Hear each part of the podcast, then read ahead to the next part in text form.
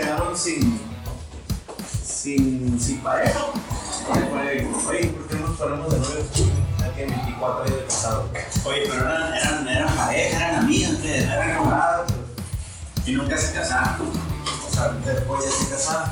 Bueno. Todo el mundo se casó, menos ellos.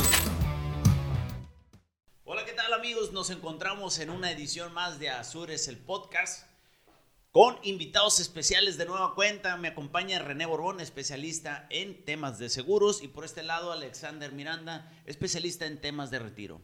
La dinámica de hoy lo vamos a hacer eh, en base, eh, atendiendo a la audiencia, porque me han estado haciendo preguntas muy recurrentes, y pues por eso los quise invitar para hacer una sesión dinámica el día de hoy.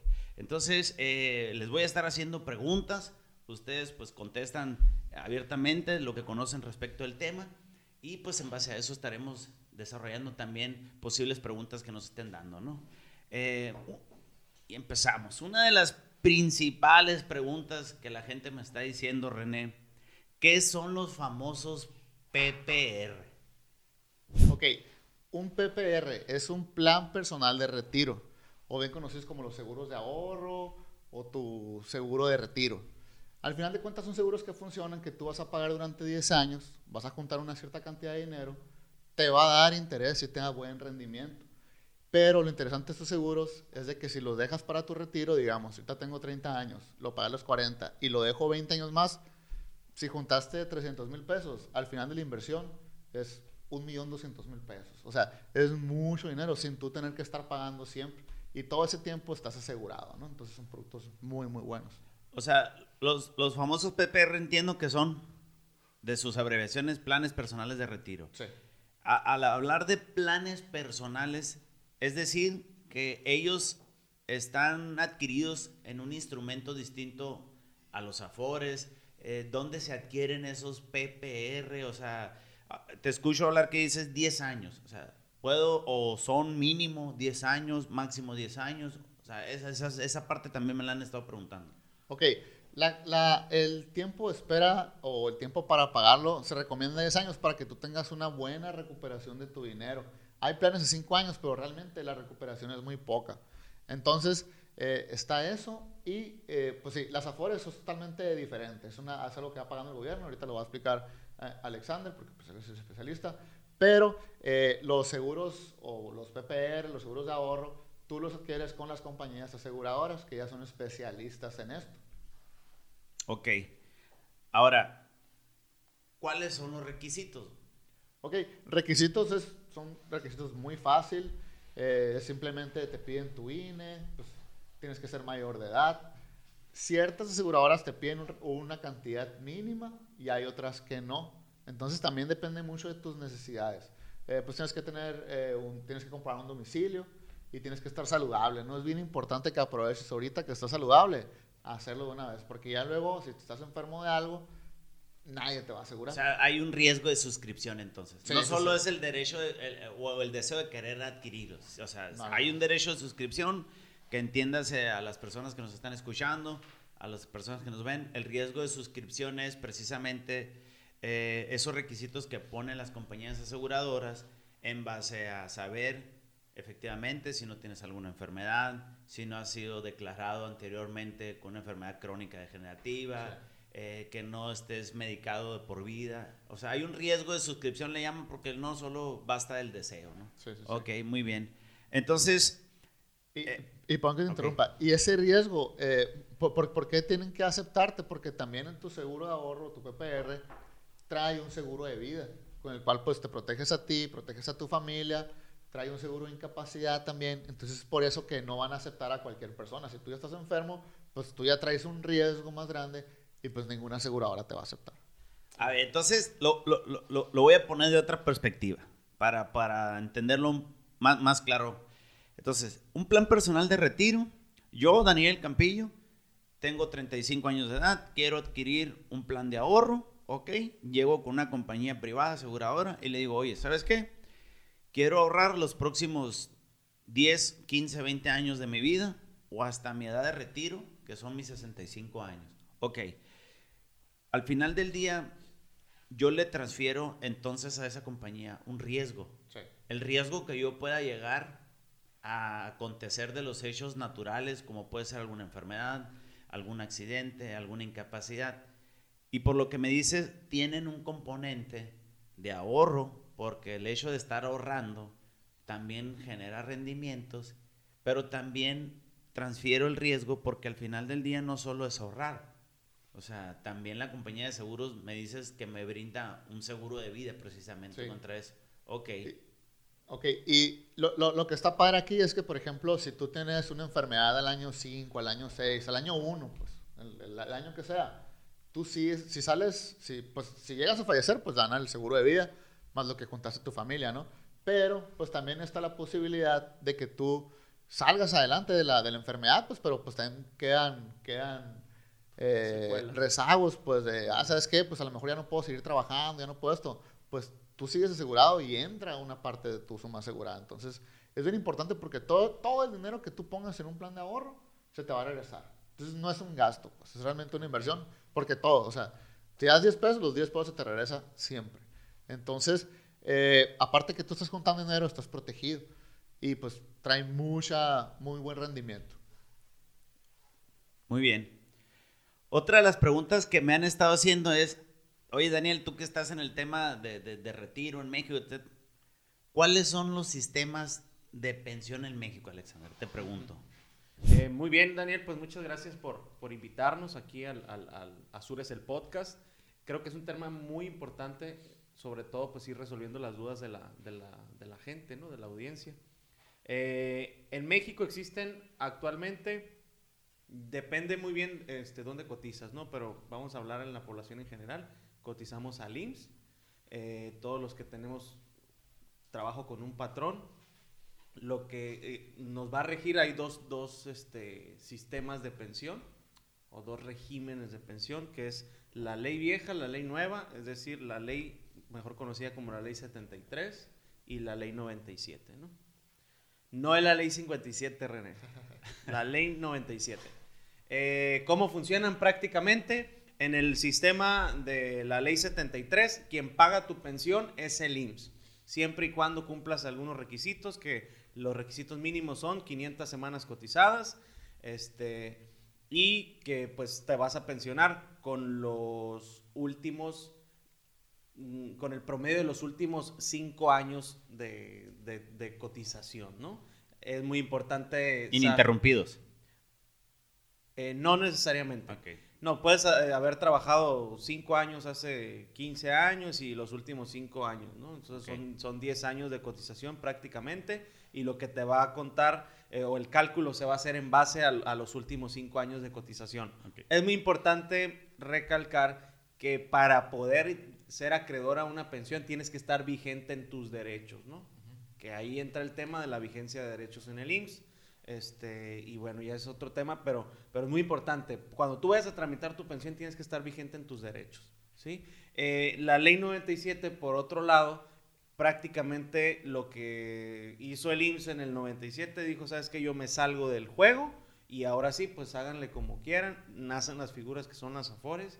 Eh, y las AFORES pues prácticamente se dedican a administrar el dinero de los trabajadores que tienen este, cuentas individuales en esa AFORE y lo que hacen es invertirlo para que les pueda generar un rendimiento y pues tener acumulado tu dinero. Es muy importante saber en qué Afore estás, en dónde estás, qué, qué- qué servicios te está ofreciendo tu Afore, eh, el rendimiento que te ofrecen, este, cómo se comportan eh, en, en base a- a- al tema de servicio, ¿no? Fíjate, Alexander, ahorita que estás hablando del tema de, de- de- de Afores, eh, que dices en qué Afore estás, cómo se administra, también hay una de las preguntas que me dice, oye, ¿qué son las Afores? ¿Qué, ¿Cómo funcionan? Eh, llegó López Obrador, las va a quitar las Afores, este, las instituyó Echeverría, o sea, la gente sí trae pues, cierta incógnita. Te pregunto a ti, ¿qué son las Afores? Ok. Eh, las Afores, como te mencionaba, nacen en el año 1997. El primero de julio de 1997 entra el nuevo sistema de pensiones en México, la reforma. Este, que prácticamente todos los que empezamos a cotizar a partir del primero de julio de 1997 nos vamos a pensionar o quien nos va a ayudar eh, vamos a decirlo, encaminar para nuestra pensión, va a ser una Afore. Eh, ¿Qué son las Afores? Son, unas, son entidades financieras privadas, no, no pertenecen al gobierno, están completamente desligadas del gobierno, sin embargo están reguladas por una autoridad que se llama CONSAR, que es la Comisión Nacional del Sistema de Ahorro para el Retiro, que prácticamente el trabajo de la CONSAR es vigilar el comportamiento de cada Afore. En México actualmente existen 10 Afores.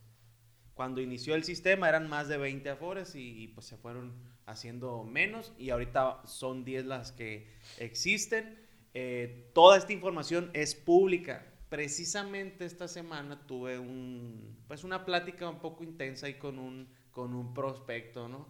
Que empieza a platicar sobre y cuánto me cobran y por qué me están cobrando eso y entonces, eh, y el dinero nunca me lo van a dar y, y hay todas esas incógnitas. Es que no nos dan la información completa. Lo que yo le comentaba es, toda la información es pública. Toda la información tú la encuentras. Sin embargo, yo creo que ahí es el trabajo de los asesores, ¿no? y, o incluso tú que, que, cotizas en una Afore, pues tienes que acercarte con tu asesor para preguntarle sobre todas estas dudas, ¿no? A mí personalmente me gusta que me pregunten y me pongan en ese tipo de, de, de caminos, ¿no? Para, para poder platicar y resolver, dispersar todas esas dudas que existen, ¿no? Porque lo normal es que llegan, te cambian de Afore y, y este, y pues se acabó, ¿no? Pero realmente nunca te dieron una asesoría, no sabes cómo lo vas a, este, para qué te sirve la Afore, no sabes que pueden ahorrar, hay gente que no sabe que puede ahorrar en la Afore también, ¿no? Sí, eh, fíjate, eh, y otra de las preguntas, y, y, por eso los quise invitar, y no es que este pues sea un, un, una arena de, de, de, gallos, ¿no? De, de gallos de pelea, eh, pero sí quise invitar a cada uno de ustedes. Yo creo que hay más de 150 preguntas que todas están exactamente en la misma temática. Que me dicen, oye Daniel, ¿en qué me recomiendas más? ¿Ahorrar en mi Afore o adquirir un plan personal de retiro? Porque de las Afores he visto esto, pero también de los planes no conozco esto. Entonces, eh, si quieres esa misma pregunta, se las hago a los dos. No sé quién quiere empezar. ¿Piedra, papel o tijera? Así, ¿no? Adelante, René. Ok, ok. Ok, ¿qué conviene más? A mí no me gustan lo de las afores. O sea, lo de las afores pues, está, está bien sarro. Pues, eh, ¿Por qué? Como te está diciendo, en tu seguro de ahorro, primero te devuelven todo, estás protegido. A ver, escúpele aquí, güey. estás protegido, te da más rendimiento. Si te llega a pasar algo, entra la suma asegurada, le dejas eh, una fuerte cantidad de dinero a tu familia. El dinero lo tienes disponible, o sea, ya después de los 10 años, lo tienes disponible en el Afore, te lo han fraccionado, te sacan la esperanza de vida. Entonces, realmente, eh, eh, lo que juntas en, en, tu PPR, seguro de ahorro, es un super fondo de emergencias que te va a servir para lo que sea. O sea, si quieres poner un negocio, si tus hijos van a la universidad, eh, un gasto, lo que sea una enfermedad, ahí está ese dinero y ahí está esa suma asegurada.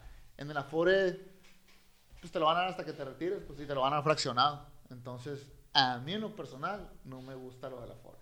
Ok. Son un instrumento bueno. Si de plano no puedes eh, pagarte un seguro de ahorro, y pues es un dinero que el gobierno está poniendo por ti, o sea, si estás poniendo tú un poquito y vas a juntar, es un dinero que ahí se va juntando pero la verdad no, no te va a servir mucho. Pues la pensión que te van a dar es súper poquita. Entonces, a mí la verdad no me gusta lo de afuera. Bueno, muy bien. Eh, Alexander, ¿qué le puedes decir al respecto? Eh, muy bien, pues sí, mira, precisamente hay mucha desinformación en cuanto al tema. Eh, es, es verdad lo que comentas, ¿no? Que más bien como desconfianza. Y te lo digo porque diariamente pues me enfrento a que muchos clientes tienen esa, esa desinformación, esa, desconfianza de que, oye, el dinero ese se lo va a quedar el gobierno, oye, fíjate que de repente si desaparecen las afores porque López Obrador dijo que van a desaparecer y van a ser la afore del bienestar y no sé qué. Bueno, eh, uno, ¿se puede reformar el sistema? Sí, ¿no? Pero realmente, eh, aclarando nada más esta parte, las afores no, son, no pertenecen al gobierno, ¿no? son empresas privadas como cualquier institución financiera. todas están reguladas, incluso el régimen de inversión que tienen las Afores está regulado por la CONSAR y restringe arriesgar realmente el dinero de los trabajadores. Eh, por otro lado, las- la parte del ahorro voluntario, que lo que comentas, hay diferentes subcuentas. No necesariamente todas las aportaciones que tú hagas a la FORE eh, voluntariamente son para, para el día de tu retiro, ¿no? En, en general la FORE funciona como un instrumento pues para cuando tú te vayas a retirar. Sin embargo, también te sirve como un instrumento para proyectos de mediano y largo plazo, ¿no? Corto, mediano y largo plazo, porque tú puedes aportar a la FORE y después de dos meses retirar el dinero que tú aportaste, ¿no? Al final de cuentas yo lo veo como que pues puedes ahorrar aquí. Bien lo mencionabas, ¿no? Eh, realmente la parte de, de- a- aquí yo creo que lo que lo que le hace falta a lo mejor a la parte de afuera comparado con lo que comentas es pues el área, el área de la protección, ¿no? que es de, de suma importancia, ¿no? Porque al final de cuentas lo que tenemos segurito es que algún día nos vamos a morir y pues que si en ese pues se pueden beneficiar, valga la redundancia, mis beneficiarios para cobrar esa suma asegurada, ¿no? Sin embargo, la FORE es un instrumento muy confiable, muy bueno para, para el tema de ahorro, corto, mediano, incluso a largo plazo, al retiro, también con beneficios fiscales como un plan personal de retiro que mencionas. A las aportaciones complementarias a retiro de la FORE son deducibles de impuestos también. Entonces, eh, yo creo que aquí el tema es informarnos sobre para qué me sirve cada, cada cosa, ¿no? O sea, Sí, sí, sí. Pero realmente yo confío en el sistema, yo lo he probado, eh, yo, he hecho, yo hago ahorro voluntario, he retirado mi ahorro voluntario también. Este, y pues la verdad, yo pienso que es, es muy buena opción también. ¿no? Sí, o sea, en pocas palabras, o sea, te entiendo tu punto de vista, ¿no? O sea, lo, lo- lo- lo que tú le dices a, a René. Sí, o sea, la realidad de las cosas es que eh, yo, yo veo que los dos instrumentos, canales o formas de, llegar a, Roma, pues dicen que todos los caminos conducen a Roma. Al final del día, desde día, digo, o sea, sí es cierto, ¿no? Tiene un componente de ahorro, tiene un componente de protección que el Afore no tiene.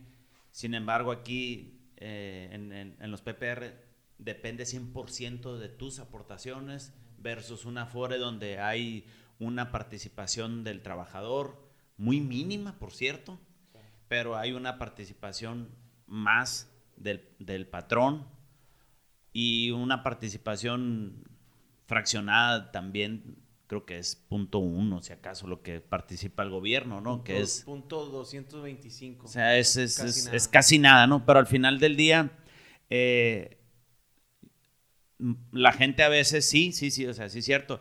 El Afore, lo que pasa es que la- la- el- el- las aportaciones de ahorro prácticamente son de su, de su cada quincena o, de su sueldo, pues, ¿no? Sí. Entonces, yo considero que los dos son excelentes y lo ideal que es, que les recomiendo a las personas que nos escuchan, que nos ven, que nos oyen, que tengan los dos. Sí. En la medida de las posibilidades que pueden ahorrar, porque si bien es cierto, aquí dices puede ser para la educación de mis hijos, para cumplir metas, sueños, aquí lo puedes utilizar, sí, simplemente a lo mejor para el tema, sí, mío de mi retiro, pero pues los dos igual siento que, que tienen y defienden cada uno su punto de vista, ¿no? Pero sí, sí, lo ideal para mí sería los dos, ¿no? No, salvo que ustedes digan lo, lo, lo, lo diferente, ¿no? Yo quisiera comentar algo, ¿no? Es- es como reforzando lo que comentas, Daniel.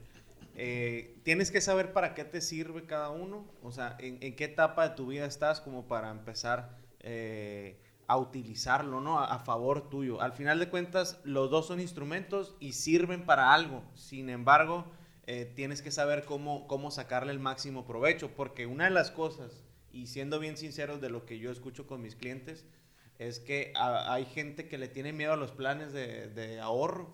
¿Por qué? Porque, oye, fíjate que mi cuñada pues tenía tres años aportando y perdió todo el dinero. Oye, fíjate que fulano tenía... Y entonces, al final de cuentas, yo creo que ese es como que el princip- la principal limitante en un plan de ahorro, ¿no?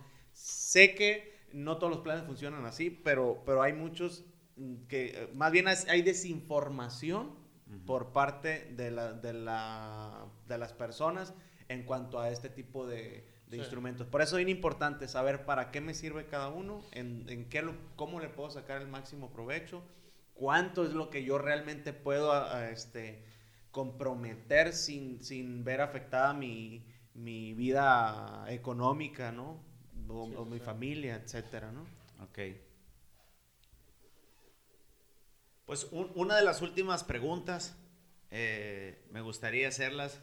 ¿Son confiables los, los, los, las aseguradoras, las entidades que regulan eh, los PPR, los planes personales de retiro? ¿Dónde invierten? Me lo han preguntado también. O sea, hey, mi dinero, pues, ¿dónde va a estar? Al final del día me van a estar dando rendimientos.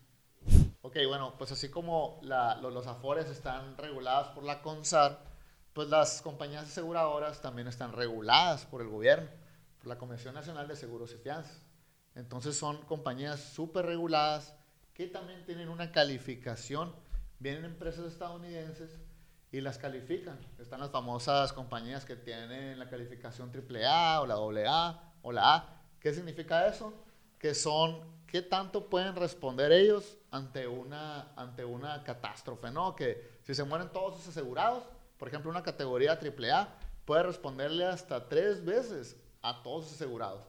Entonces, también es bien importante fijarte, ¿no? Ah, la bestia, pues me, me ofrecieron eh, este seguro, esta aseguradora, ah, pues vamos a checar a ver qué calificación tiene. Pero sí, o sea, son compañías muy, muy reguladas, especialmente pues las principales, ¿no? Las que están muy fuertes, no vamos a decir marcas, pero, pero sí es súper seguro. Ok. seguro. Ok, no, no, pues muy bien. Pues les agradezco a, a ustedes dos. Eh, también hay una pregunta ahí que, que- que no la quiero dejar pasar. Me está preguntando la gente cuál es la diferencia entre el Gerger y el Burger. no, Eh, no, son mentiras, no. Este, bueno, yo pero, pero la sabes. Sí, pues depende para qué lo uses, ¿no? Yo le doy Ok. al burger porque suena hamburguesa, no sé. De son hamburguesas. Ok. Bueno, no, pues mira, eh, les agradezco que, que No, nos sí, hayan Daniel, gracias a acompañado. Gracias. eh, a una sesión más de Azures el podcast. Y a ustedes amigos que nos escuchan, que nos ven, que nos están compartiendo a través de sus redes sociales, los invito a que nos estén siguiendo a través de Spotify, Instagram, Facebook y YouTube. Aquí van a estar. En, el- en la descripción va a estar el link para que nos estén compartiendo, inviten a sus personas que crean y consideren que les pueda interesar los temas que estamos compartiendo. La idea es darles información a ustedes de calidad, estar invitando a personas que conocen, a expertos respecto al tema. Y pues más que nada les agradezco a ustedes también. Igual compartimos si ustedes tienen sus redes sociales, si tienen sus medios de difusión, para que las personas pues igual a lo mejor de forma directa les estén preguntando a ustedes, ¿no? Muchísimas gracias a todos y nos estamos viendo. Gracias. Gracias.